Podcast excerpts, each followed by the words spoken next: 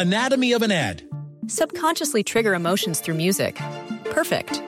Define an opportunity. Imagine talking to millions of people across the U.S. like I am now. Identify a problem. Creating an audio ad is time consuming. Offer a solution. Utilize cutting edge AI. Imagine creating all that in under 30 seconds. Well, we did to create this ad. To learn more about AI in the audio industry, download the white paper from audiostack.ai. Este es el podcast de Alfredo Romo, 889noticias.mx. Allá en el Congreso, parece que pudiera estarse fraguando algo para eh, hacer algunos ajustes que puedan beneficiar a las personas que viven en México con alguna discapacidad. A ver, piensa, ¿cuántos fuimos los que nos contaron como mexicanos la última vez que hubo un, eh, eh, conteo del INEGI? Fue en 2020, se suspendió por la pandemia, ¿te acuerdas? Según yo éramos 126 punto y cacho, ¿no? De mexicanos, mexicanas, más o menos. 20 millones dicen que viven con alguna discapacidad. Yo con mucho respeto te pregunto esta tarde, ¿conoces a alguien cercano a ti, cercana a ti, que viva con alguna discapacidad? Puede que no camine, que no vea, que no escuche, que por ende muchos no puedan hablar, que tengan alguna cuestión eh, cerebral, y creo que es importante que platiquemos al respecto. ¿Ok? ¿Por qué? Porque son 20 millones. Estamos hablando de más del 20%. Por ahí anda la cifra. No, perdóname, 10%. Y una situación complicada, me parece, es no solo tener personas que vivan con alguna discapacidad. Lamentablemente en algunos casos no podemos hacer nada. En otros sí. En otros sí, algún trasplante de córnea, algún trasplante coclear para escuchar, algún trasplante también eh, de algunos injertos para que vuelvan a caminar, una operación de la columna, o bien, en su defecto, pero al menos también, pues una prótesis, ¿no? Pero hay otras veces que no podemos hacer mucho al respecto. Pero sí puede el gobierno hacer algo. ¿Qué puede hacer? Adecuar la República Mexicana para ellos. Me parece un tema muy importante. Y me parece también que es algo que nos concierne como sociedad. Platicar, normalizar, ayudar. Mira, lamentablemente hay muchas personas que nacen con esta circunstancia. Otros la adquieren o la pierden, como la quieras ver. Me acuerdo que una vez mi esposa llegó de un curso y me dijo que le llamó la atención que en Italia no le llaman personas con discapacidad, le llaman personas con necesidades diferentes.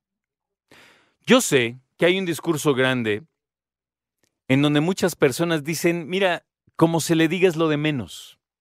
Hay que, en primera, reconocerles, verles de frente, aceptarles, entenderles y, e incluirles. Me parece que muchas personas han vivido la, siguiente situación, nuevamente con respeto, pero dime si no ha pasado. Vas con tus hijos, con tus nietos, de repente hay una persona que tiene una capacidad diferente o una discapacidad. Y el pequeño y la pequeña dicen, ¿qué le pasó? ¿Por qué está en una silla? ¿Qué hace la mamá, la abuelita, el papá, el abuelito? Shh, mija, cállate, ¿no? De inmediato a callar, a tapar, a hacer como que nada pasa. ¿Por qué no comienzas tú en primer en reflexionar desde ahorita? ¿Qué puedes decir? Que sea cierto, que sea respetuoso, pero sobre todo que enseñe a los pequeños a entender y a ser incluyentes. A veces nos cuesta trabajo decir la verdad porque la verdad es difícil. Es muy difícil. Decir que una persona no puede ver, no puede escuchar, no puede caminar es difícil. Y lo que necesitamos no es solo verles y reconocerles, sino también platicar. Aquí en esta mesa platicamos con una persona, no me acuerdo su nombre, fíjate, era una mujer, a ver si te me acuerdo. El punto ellos decían, ella me decía, hola, ¿cómo estás? Mira, platicamos. Y estamos poniendo de acuerdo para entrar al aire y dijo, oigan, yo soy ciega, ¿eh? No soy invidente, no soy, no, ciega. Ese es el nombre. Y los dos dijimos, ok, ciega es. Y es que, además de que es difícil en México, también tendemos a minimizar a aquellos que sufren. Pobrecito, es cieguito, ¿sabes? Estoy procurando tocar el tema con la mayor delicadeza en primera porque lo merece, pero también con la mayor realidad porque también lo merece. Entonces quiero que platiquemos al respecto y yo te estoy preguntando si es que cerca en tu en tu núcleo cercano hay una persona que tenga alguna discapacidad.